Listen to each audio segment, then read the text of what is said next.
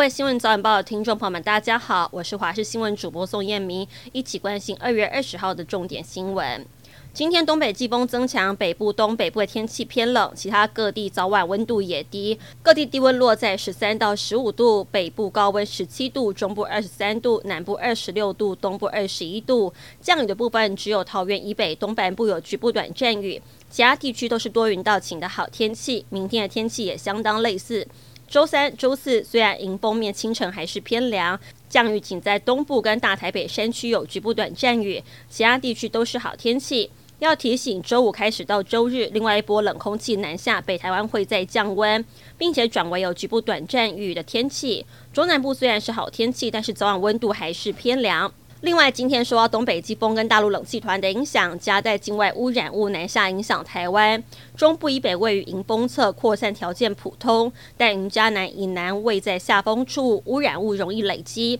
可能引发地表扬尘现象，影响空气品质跟能见度。而根据监测网资料，全台共有五十处空气品质亮橘灯。环保署也提醒，在空气品质不佳时，尽量减少到户外运动，室内环境也可以使用空气清净机，做做好自身防护。执行八百一十二天的室内口罩禁令在今天走入历史，许多场域将可免戴口罩入内。其中，民众经常出入的素食店，像是麦当劳等，都表示顾客可以依照个人需求佩戴，不强制要求。但考量卫生安全，门市员工、备餐及送餐人员依旧会持续戴口罩，让消费者更放心。全民普发现金六千元，究竟何时可以拿到手？立法院各党团在今天下午将进行朝野协商。目前，立法院经济等五委员会并案审查关于普发六千元现金的政院版特别条例草案。在野党各自提出了不同版本，无奈朝野无共识，最后送交协商。针对部分立委质疑空白授权条款会不会沦为选举绑桩，民进党立委钟嘉宾表示，行政院版草案第三条条文包含了第九款强化经济跟社会韧性等内容都有程序上的限制，而且之后还有特别预算案提出和送立法院审查，是负责任的做法。对此，民进党评估此案大约在二月二十号才能表决三读，最快要等到四月初才能够发现金。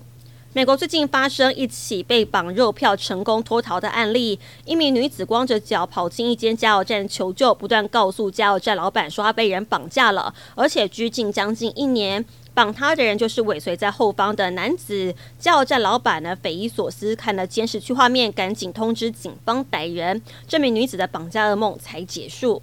日本四国九州的气象单位十九号当天，睽违两年观测到强烈南风春一般，温暖的南风让日本多地的温度上升到相当于四月份的气温。然而，这种强烈的暖风也打乱了空中的航班，多架班机被强风吹得左右摇晃，不得不更改降落机场。横滨的观光缆车以及水上巴士也因为强风暂停载客。日本东部地区还有七公尺高的樱花树被强风吹倒。被称为英国奥斯卡的英国电影学院奖第七十六届颁奖典礼，台湾时间二十号凌晨在伦敦举行。红毯上许多女星改走永续路线，包含本届影后凯特·布兰奇穿上出席二零一五年奥斯卡的礼服，杨紫琼也穿着二零一八年的旧款式。威尔斯亲王夫妻威廉跟凯特在疫情之后睽违近三年获邀出席。至于本届大赢家是德国史诗战争片《西线无战事》，横扫了最佳影片、最佳导演等七个奖项。